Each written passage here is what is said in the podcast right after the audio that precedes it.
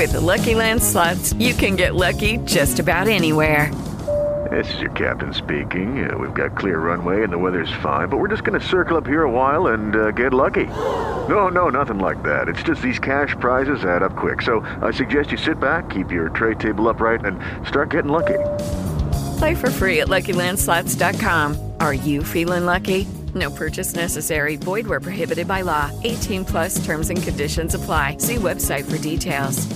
Hello, it is Ryan, and I was on a flight the other day playing one of my favorite social spin slot games on chumbacasino.com. I looked over the person sitting next to me, and you know what they were doing? They were also playing Chumba Casino. Coincidence? I think not. Everybody's loving having fun with it. Chumba Casino is home to hundreds of casino style games that you can play for free anytime, anywhere, even at 30,000 feet. So sign up now at chumbacasino.com to claim your free welcome bonus. That's chumbacasino.com and live the Chumba life. No purchase necessary. VGW Group. Void were prohibited by law. See terms and conditions. 18 plus. La voz del país, el podcast que analiza lo que se habla en Cali.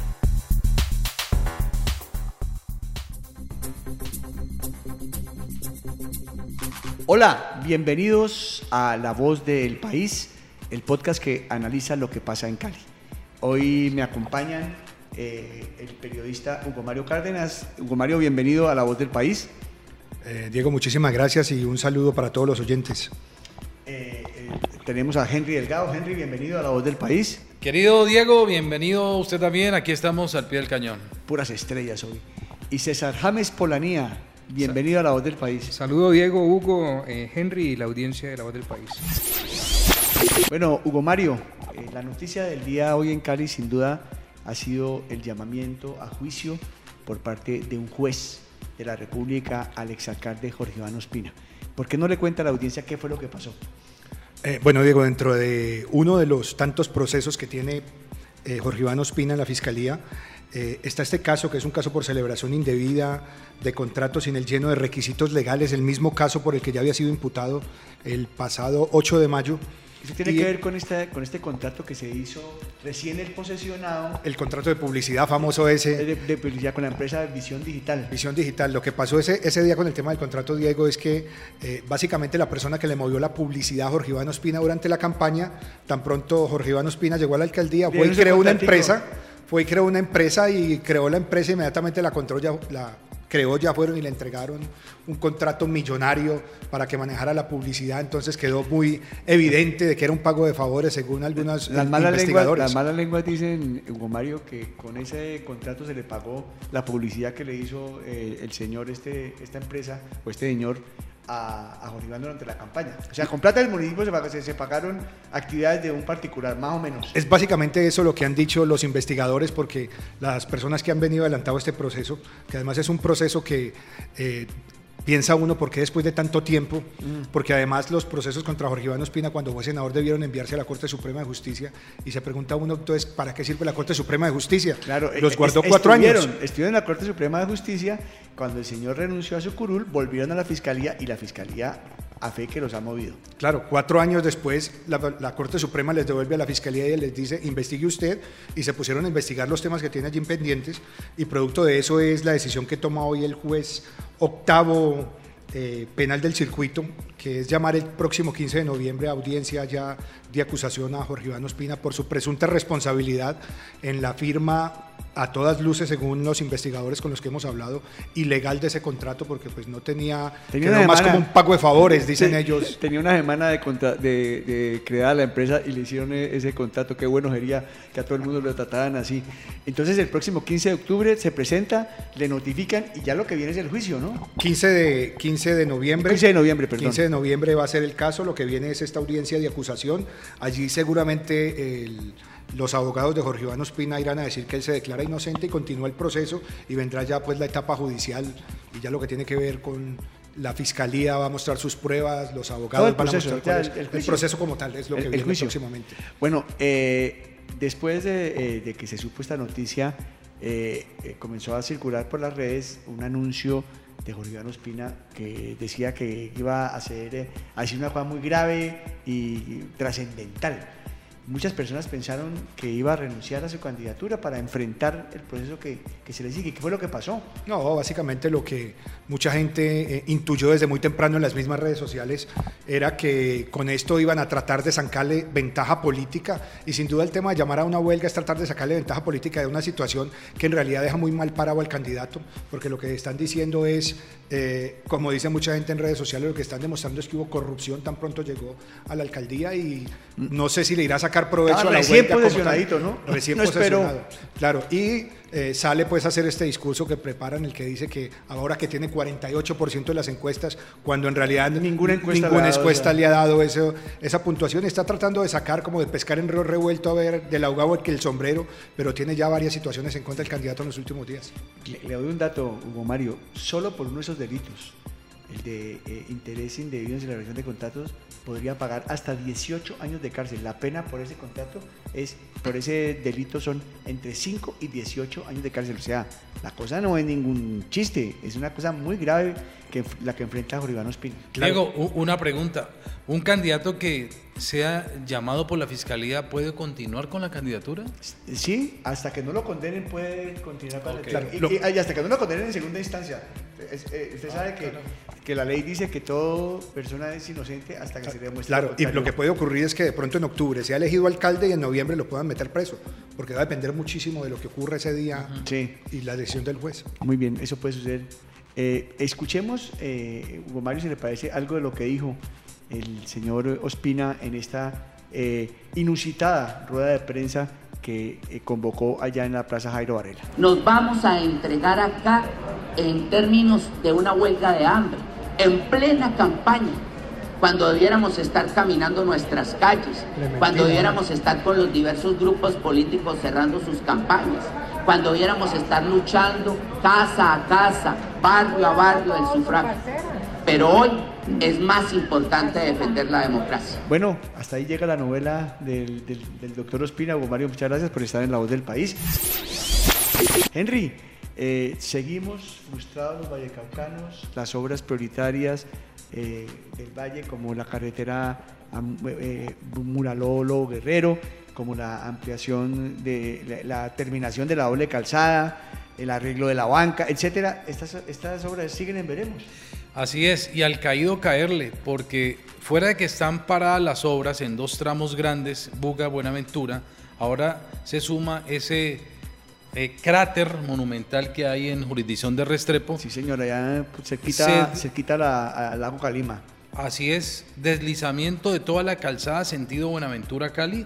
Es un, ese hueco tiene una extensión de más de 50 metros de largo, Foramen.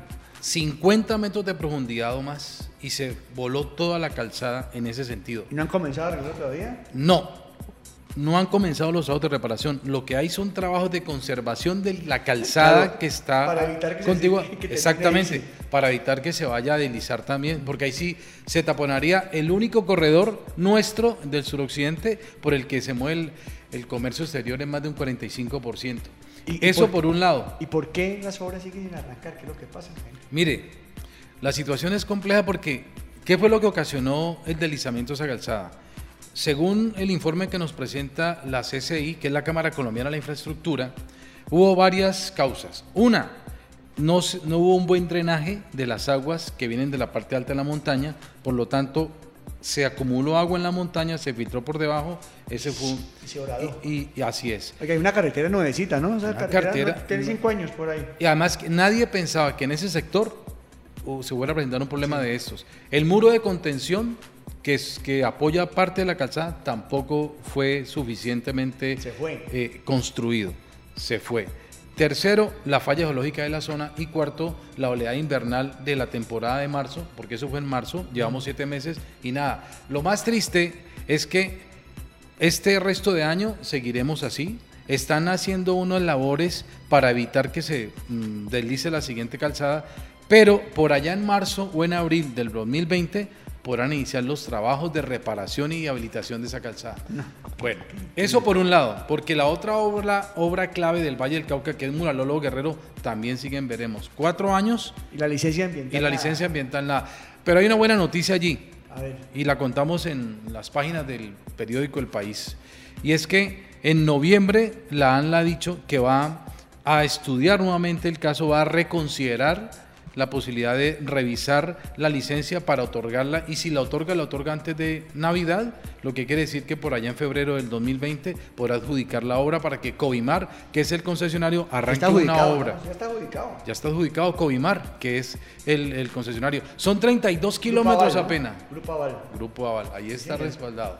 Sí, Y bueno, y la tercera obra, que es de mantenimiento, que es la malla vial del Valle del Cauca, los accesos a Cali, también están ahí en veremos. Lo cierto es que hay un llamado urgente del Valle del Cauca para que el gobierno preste más, más atención y otorgue los recursos que requieren esas obras. precisamente desde el observatorio eh, se tomó la decisión de, de darle a prioridad a aquellos, a aquellos proyectos que más impulso necesitaban.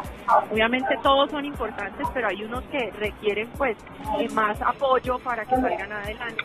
En, e- en ese, en ese sentido, digamos, el, el llamado más urgente es a que el gobierno nacional garantice los recursos necesarios para poder salir a licitar el proyecto del el corredor Buga Buenaventura.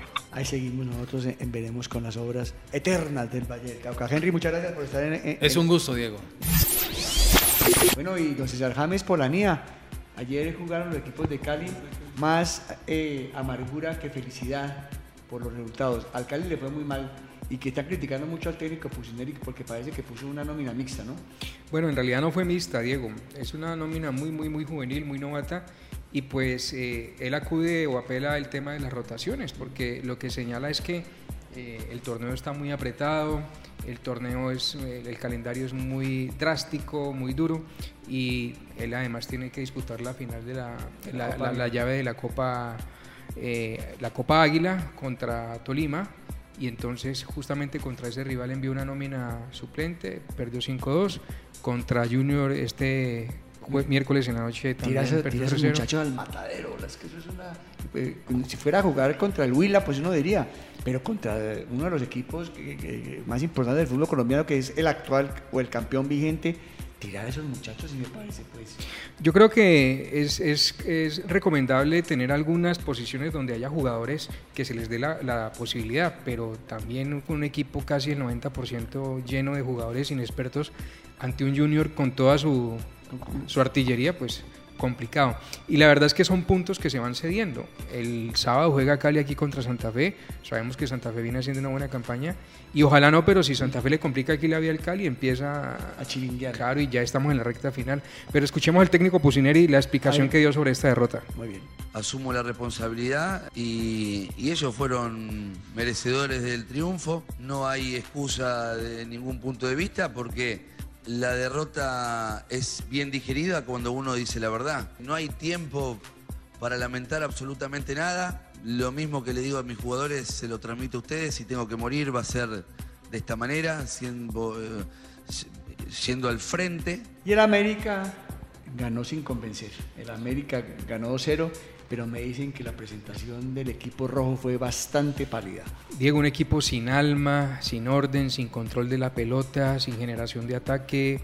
Eh, Magdalena es un equipo Además, que está a peleando. Michael Rangel para el partido Claro. clave contra Millonarios, ¿no? Magdalena es un equipo que está peleando el descenso, que no tiene en realidad nada. Y uno espera que América, después de cinco partidos sin ganar, pues aquí salga con orden, claro, con orden a arrollar a, a- a ese equipo. Diego, una llegada en todo el partido, en el primer tiempo, un primer tiempo deslucido. En el segundo tiempo se da un tiro libre que lo puede tener cualquier equipo, marcó gol y luego expulsan a un jugador de- del Magdalena y pues esperábamos que América pasara por encima. Pero no, la verdad es que sigo insistiendo, al América le falta técnico. Oye, ¿y Guimaraes sigue con sus justificaciones, con poca autocrítica? Claro, y el tema es que el resultado de este miércoles le sirve a Guimaraes, Mm. porque le salva, como se dice coloquialmente, el pellejo. Pero en realidad el equipo no tiene fútbol, el equipo ha conseguido algunos resultados simplemente porque ha encontrado goles que le han dado el triunfo y los rivales, pues usted sabe Diego cómo es este torneo irregular. Eh, hay equipos que todavía no han podido encontrar esa regularidad que uno esperaría pues en la liga colombiana. Oiga, César, una pregunta. Hay técnico candidato a la vista en caso de que se vaya el actual técnico No, de la todavía América? no, porque de hecho- Pero he oído que, que están coqueteando a Harold Rivera al de Santa Fe, ¿no? No, pues son rumores, pero no sabemos si los directivos tengan ya un plan B ahí listo, porque lo que dijo, bueno, ustedes saben que en esto de fútbol, del fútbol, cuando un directivo sale a ratificar a No, un técnico, es que al otro día ya lo es tiene. que ya lo- ya le tienen la maleta lista. Pero bueno, eh, a mí sí me gustaría que el América el próximo año pase lo que pase en este torneo, encontrar a un técnico de verdad que hiciera algo con jugadores que América no tiene la mejor nómina, pero tiene Pero jugadores para hacer competitiva. tiene jugadores para hacer una, una mejor presentación y ya van 15 fechas y el equipo no tiene No tiene cara. nada, nada, nada. Bueno, César, muchas gracias. A Hugo Mario, muchas gracias. A Henry, muchas gracias. A Álvaro Pío Fernández, nuestro productor, muchas gracias. Pero sobre todo, gracias a ustedes, a los que nos siguen eh, en- allá en las ondas. Gercianas ya no son, en, en la- en las ondas virtuales. Eh, a los que nos comparten, a los que nos eh, mandan comentarios. Los invitamos además a que amplíen toda esta información mañana en, ah, la plataforma empresa y en la plataforma habitual del periódico El País. Eh, soy Diego Martínez Lloreda, director de información del periódico El País, y los invito a que estén muy pendientes porque seguiremos informándoles a través de la voz del país. No olvides escuchar y compartir todos nuestros podcasts ingresando a elpaís.com.co.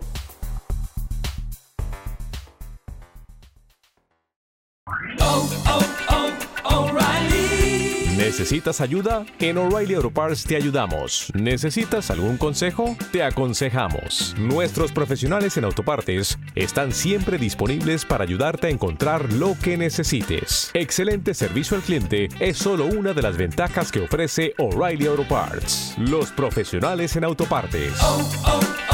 O'Reilly